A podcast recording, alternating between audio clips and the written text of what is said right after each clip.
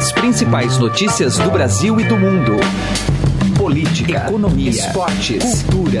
Informação com a credibilidade do maior jornal do país. Estadão Notícias. Olá, tudo bem com você? Eu sou Emanuel Bonfim e está começando a partir de agora mais uma edição do Estadão Notícias, nosso podcast com análises, entrevistas e informações sobre os temas mais importantes do momento no Brasil e no mundo. A diferença entre os candidatos Jair Bolsonaro do PSL e Fernando Haddad do PT vem caindo neste segundo turno, segundo as pesquisas. O Ibope, na terça-feira, já havia mostrado uma leve oscilação negativa do capitão reformado. Ontem, o Datafolha confirmou a tendência e apresentou uma queda mais evidente, com Bolsonaro perdendo três pontos. Quais seriam as explicações para este novo cenário? Ouvimos aqui no programa análise da editora da coluna do Estadão, Andresa Matais. Entre os motivos, segundo ela, está a eficácia da campanha do medo colocada no ar pelos petistas. Matais pondera, no entanto, que o tempo reduzido para a realização do segundo turno talvez não seja suficiente para uma reversão. O episódio de hoje ainda se aprofunda por propostas dos candidatos para a área da saúde. A gente já debateu outros temas aqui importantes neste programa, como segurança pública e economia, e hoje é a vez da saúde. Conversamos sobre o assunto com a repórter do Estadão em Brasília, Lígia Formente. O saindo os comentários de José Neumani Pinto na coluna Direto ao Assunto. Quero aproveitar antes de finalizar aqui a nossa introdução do programa que teremos edições especiais do Estadão Notícias neste sábado e domingo. Edições que vão ao ar no mesmo horário uh, em que colocamos sempre tradicionalmente aqui o programa, às 6 horas da manhã. Tanto sábado quanto domingo você vai ter uma edição fresquinha e falando sobre eleições neste fim de semana. Está imperdível. Esse é o Estadão Notícias, seja bem-vindo e bem-vinda e boa audição. Estadão Notícias. Há 72 anos, a PUC São Paulo faz do ensino de excelência um bem social. A pós-graduação da PUC São Paulo, além de ser referência internacional, é uma das que mais formam mestres e doutores no Brasil. Seja PUC. Processo seletivo, mestrado e doutorado. Inscrições até 26 de outubro pelo site pucsp.br. Estudar na PUC São Paulo não é algo que faz parte de um momento da nossa vida, faz parte da nossa história. Coluna do Estadão, com Andresa Matais. Contato agora é com a editora da coluna do Estadão, Andresa Matais, que fala com a gente direto de Brasília. Tudo bem, Andresa? Oi, Manuel, tudo bem? Oi para os ouvintes. Andresa, vi, vimos uma mudança aí nos, nas projeções dos candidatos à presidência da República nesse segundo turno, Jair Bolsonaro e Fernando Haddad, significativa nessa pesquisa de ontem do Datafolha. O Ibope já tinha demonstrado uma ligeira queda, quase só apenas uma oscilação negativa do Jair Bolsonaro na nossa pesquisa que saiu na terça-feira. E ontem parece que isso se aprofundou e a diferença entre o Bolsonaro e Haddad caiu seis pontos, é, 12 pontos em uma semana, né? Era 18 pontos no Datafolha, agora são 12 pontos é, de diferença. No nos votos válidos, então Bolsonaro tem 56% e Fernando Haddad aparece com 44%. Qual é a leitura que você faz, Andresa? Isso pode dar um sinal de maior acirramento no domingo? Não dá tempo? O que, que você pode dizer? Olha, Manuel, é, a, a, única leitura que a gente pode tirar assim, mais imedi imediata dessa pesquisa é que se a eleição demorasse mais algumas semanas, é, o candidato do PT, Fernando Haddad, teria mais chances é, de uma virada. Mas como a eleição já é domingo, é muito difícil é, que com base nessa, nessa pesquisa, que é o retrato que a gente tem, é, ele consiga vencer a eleição. É claro que as pesquisas podem cometer erros, né? Podem as pessoas é, não, não terem captado exatamente o que as pessoas estão é, querendo. Mas se não, não houve erro algum, é impossível praticamente que o, o Fernando Haddad consiga vencer a eleição no próximo domingo. Embora esteja caindo é, o, essa diferença né, entre o Bolsonaro e o Haddad, é muito voto para virar é, em poucos dias aí para a eleição. O que está acontecendo, né? A campanha do Haddad acertou no ponto ali, né? Quando ela começa é, fazer algo que o PT é especialista, né? A campanha do medo, né? O PT faz isso há muitos anos. Então, é, ele, ele começou a. Ele foi vítima disso, né? E depois aprendeu é, que esse é um caminho que chega melhor no eleitorado. Então, é, ele começou a focar toda a campanha não em propostas, mas em dizer que é uma, uma eleição entre um candidato que defende a ditadura e um candidato que defende a democracia. E aí, com esse discurso, ele conseguiu chegar é, em alguns eleitores. É uma campanha muito emocional essa, né? A gente está uhum. é, observando que é uma campanha zero razão é, e as pessoas estão votando, é, co algumas como um troco em tudo que está aí, é, ao PT ou aos esquemas de corrupção, ao desemprego, à falta de perspectiva e elas estão desaguando o voto no Bolsonaro e algumas é, estão votando ao PT por aquele voto da saudade, da época em que era o Lula, em que o dólar era um real. É, então, é, o PT, eu conversei com alguns petistas ontem que disseram, ó, finalmente a gente acertou o tom da campanha, só que acertaram tarde demais. Você acusar é, o Bolsonaro de ser um candidato que, se eleito, é, vai implementar no país uma ditadura, é bastante pesado, né? Claro que o Bolsonaro é, já fez alguns discursos é, defendendo ali torturadores, a tortura, defendendo o golpe militar, mas eu acho que é desconsiderar, Emanuel, que a gente vive num país democrático, que muitos militares não aceitam mais é, o que ocorreu ali no passado é, e que as instituições estão funcionando e até desprezar, então, a capacidade do PT de fazer oposição é, se o Bolsonaro ganhar a eleição, né? Então, se o Bolsonaro ganhar a eleição e vier implantar um golpe, o PT não vai ter força para tentar reagir a isso é, ali no parlamento, né? Então, acho que é um, uma tática de campanha é, que acabou dando certo no sentido de que está diminuindo a rejeição, é, a rejeição não, né? A distância entre Sim. os dois candidatos, mas ao mesmo tempo é, coloca um medo que depois da votação, se o Bolsonaro for eleito, é, aí eu quero ver como é que vai ser, né? Porque você vai ter um país é, totalmente dividido. É, então a situação vai ser bastante complicada. Então foi tarde demais, né? Uhum. Eu acho que não. Infelizmente, essa eleição a gente não viu o debate de ideias, né? Foi muito pouco. É, foi necessário é, o Bolsonaro viu necessidade na campanha dele de já anunciar até alguns ministros, o que em eleições passadas isso poderia tirar voto, né?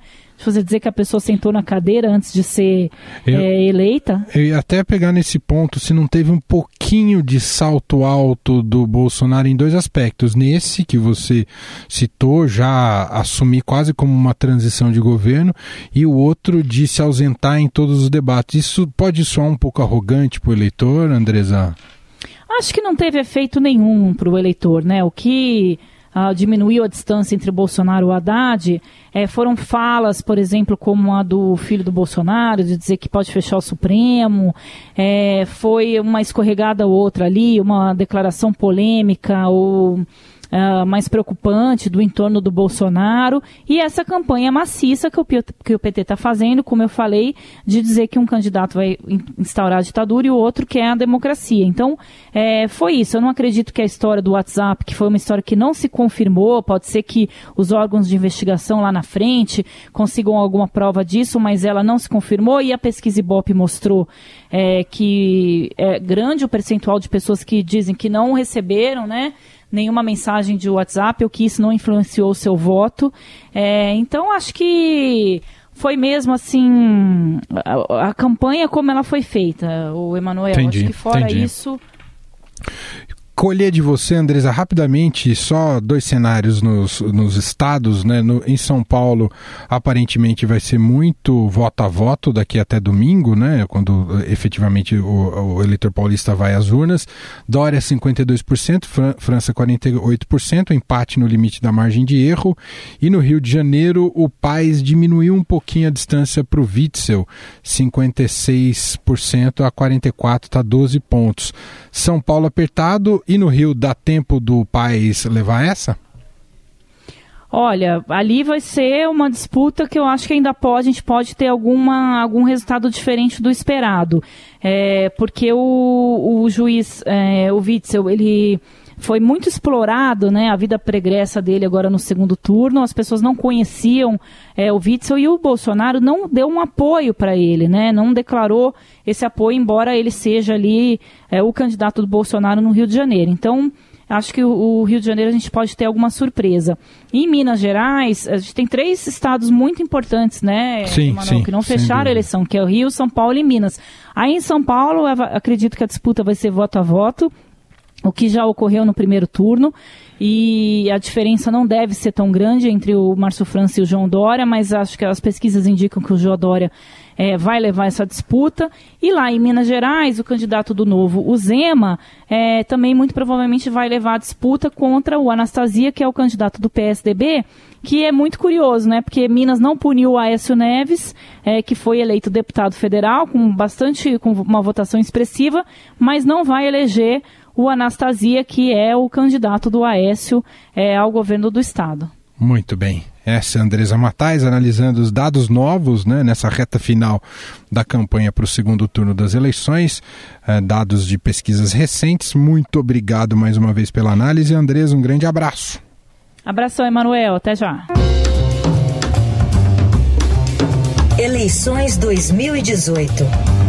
O nosso assunto agora, dentro da campanha, das campanhas, né, tanto de Jair Bolsonaro quanto Fernando Haddad nesse segundo turno, a gente vai estudar um pouco mais as propostas dos dois candidatos agora na área da saúde. Temos feito isso aqui em nosso programa, já debatemos economia, né, propostas, planos de governo para a área econômica, também de segurança pública e Hoje vamos atacar um tema que é essencial, um dos, sempre um dos pilares de qualquer gestão federal no país, que é a saúde, né? E sempre uma demanda também dos eleitores, sempre há uma cobrança dos eleitores junto aos candidatos para que se melhore o atendimento de saúde, atendimento médico no país como um todo, estrutural, etc e tal. E a gente convidou para essa conversa hoje aqui no programa a Lígia Formente, ela é repórter do Estadão e justamente ela destrinchou um pouco dessas propostas e fez ajudou ali a compilar um diagnóstico da situação da saúde pública no no país. Olá, Lígia, tudo bem? A Lígia que é repórter do Estadão em Brasília, da sucursal do Estadão em Brasília. Tudo bem, Lígia? Seja bem-vinda. Obrigada, Emanuel. Lígia, um dos assuntos centrais é o quanto o novo presidente terá de eh, capacidade orçamentária para investir nessa área, na área da saúde, a partir de 2019. Lembrando que já impacta a partir de 2019 o teto dos gastos que foi aprovado neste governo, o governo do presidente Michel Temer. Independentemente de quem assuma, seja Haddad ou Bolsonaro, vão ter dificuldades para aumentar investimentos na área da saúde a partir do ano que vem, Lígia? Sim, é, essa, essa dificuldade ela é incontestável. É, a gente tem aí uma, um envelhecimento da população, a gente tem um aumento da carga de doenças, de doenças crônicas, é, a gente tem uma crise na, econômica que acaba desembocando também num aumento da demanda é, no Sistema Único de Saúde. Muita gente tinha plano de saúde, cerca de 3 milhões de pessoas tinham plano de saúde e agora elas dependem única exclusivamente do SUS. Isso acontece no momento que você tem um congelamento de gastos. É, é claro que isso vai acabar uh, trazendo o próximo presidente, ele vai ter ali uh, problemas para para uh, ah, dar conta de todo esse aumento da demanda com recursos congelados. Lígia, ainda com relação ao SUS, né? Sempre se discute o SUS sobre se a amplitude dele tem viabilidade, que se fala muito que no papel ele é excelente, mas que não há uh, qualquer governo que poderia dar conta daquilo tudo que está previsto no papel. Isso é um tema superado ou realmente precisa ser rediscutido? Não sei se já no próximo mandato. Como é que daquilo que você ouviu, seja dos candidatos ou seja de especialistas, qual que é o diagnóstico em relação ao SUS?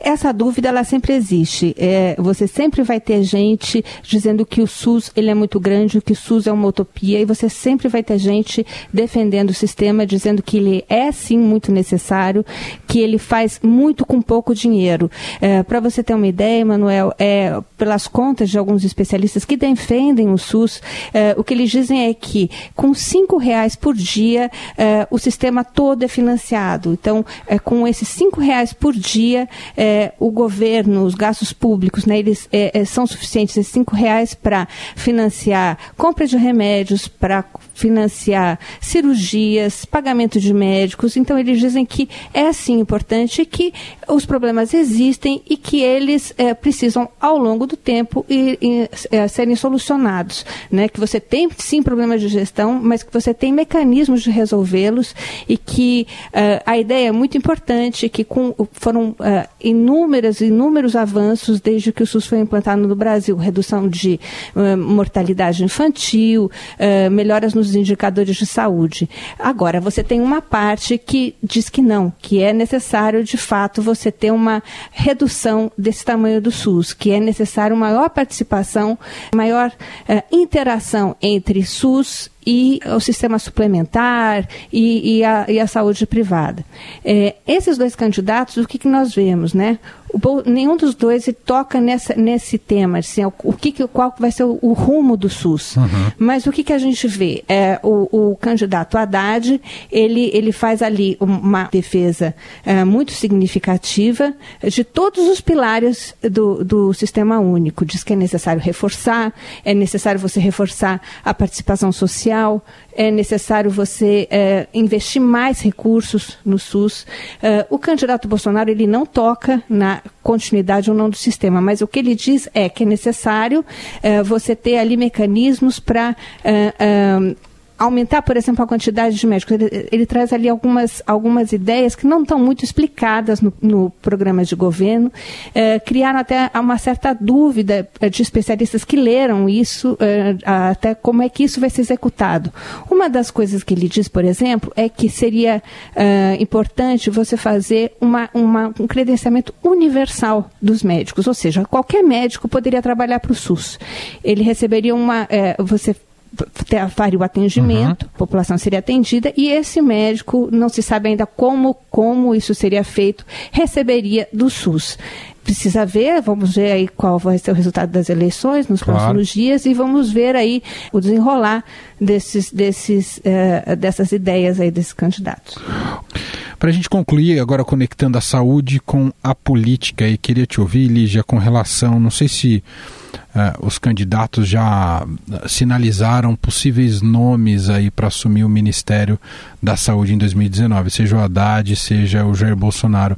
Agora, a pergunta de fundo que eu queria fazer para você é: faz diferença se é claro que é um ministério importantíssimo com muita uhum. verba e com muita uhum. exposição no país. Faz diferença se o perfil seja técnico ou normalmente quase sempre é político, mas faz diferença se, se investir num cargo técnico a partir do ano que vem, Lígia? Seria muito importante, né? Você pode até ter um, um, um ministro que uh, uh, tem uma ligação muito forte política, mas é, é, é muito importante que ele esteja rodeado de uma equipe de técnicos e mais do que isso, né, que essa equipe ela seja mantida, uh, porque o que acontece muitas vezes é que você vê ali uh, muda o ministro, muda todos os, os toda a equipe que está uh, ao seu redor e, e, e uh, os, os, cargos que estão, uh, os assessores e tudo mais, e você, com isso você perde uma memória, né? E isso é muito, é muito, isso é um impacto muito, muito significativo para a qualidade de saúde, né? É importante sim você ter um, um profissional, um, um, ministro que tenha conhecimento do assunto e que você esteja cercado de de pessoas é, é, também com conhecimento. Muito bem, quero agradecer a repórter Lígia Formente, repórter do Estadão em Brasília. Destrinchou essa área da saúde em especiais que foram publicados no Estadão. Estão reunidos, inclusive, no Guia do Voto, que é um caminho bastante interessante para quem quiser consultar mais a, a, a, os programas de governo propostos aí pelos candidatos neste segundo turno das eleições, Jair Bolsonaro e Fernando Haddad, e um pouco a gente pôde comentar aqui também em nosso programa. Lígia, muito obrigado aqui pela sua participação, um grande abraço, viu? Eu que agradeço, Emanuel, obrigada. Direto ao assunto, com José Neumann e Pinto. A ex-presidente da Costa Rica, Laura Gentilha, veio ao Brasil como chefe de uma delegação da Organização dos Estados Americanos para acompanhar as eleições brasileiras, com o intuito de verificar por que, que o Lula, que está preso, não foi candidato. Foi substituído pelo Fernando Haddad na chapa do PT. Pois bem, ela apareceu em público agora, há dois, três dias da eleição, para dizer eh, que provavelmente, olha o uso do advérbio, uh, na eleição do Brasil, a atuação da, de fake news em WhatsApps foi inédita no mundo inteiro. Foi recebida pelo Fernando Haddad, que recebeu com muita alegria e euforia essa afirmação dela. Digamos que ela não foi imparcial, como era desejável para a missão dela. Afinal de contas, o fato das WhatsApps em fake news serem é, inéditas, como ela disse, não apaga outras coisas mais graves, como a facada no Bolsonaro, adversário do Haddad, em Juiz de Fora, sem que ninguém saiba ainda é, quem foi o mandante do atentado contra a democracia. O caso da jovem em Porto Alegre, que desenhou uma suástica na própria barriga, segundo a polícia. É, e agora o caso recente do cantor Geraldo Azevedo, que disse que foi torturado pelo candidato a vice da chapa do Bolsonaro, o general Hamilton Mourão, que tinha só 16 anos, em 69, quando ele disse que aconteceu o fato. E depois é, ficamos sabendo que nas mil oitivas da Comissão da Verdade, não há nenhuma denúncia de Geraldo Azevedo ter sido torturado. Portanto, ah, não, não há mais dúvida sobre a ausência do general eh, Mourão na tortura dele. O que há dúvida agora é sobre se ele foi torturado mesmo, como ele diz. José Neumann e Pinto, direto ao assunto. Estadão Notícias. O Shop Together reúne mais de 200 marcas que você conhece e adora em um único lugar, como Paula Raia, Animale, Osklen, Mixed e Ricardo Almeida. Entrega imediata, troca fácil e sem custo e o pagamento pode ser feito em até 10 vezes sem juros. Ouvintes do podcast Estadão têm benefício exclusivo de 20% off usando o código MODA20. Acesse shoptogether.com.br. Shop Together se escreve Shop 2 Gather. Estadão Notícias. O Estadão Notícias desta sexta-feira vai ficando por aqui. Contou com a apresentação minha, Emanuel Bonfim, produção de Gustavo Lopes e montagem de Afrânio Vanderlei. O diretor de jornalismo do Grupo Estado é João Fábio Caminoto. De segunda a sexta-feira, uma nova edição deste podcast é publicada. Tem tudo no blog Estadão Podcasts. Estamos também presentes na Deezer, no Spotify, no Google Podcasts, em qualquer agregador de podcasts. Para mandar o seu e-mail, podcast@estadão.com. Um abraço para você, uma excelente sexta-feira e até mais. Estadão Notícias.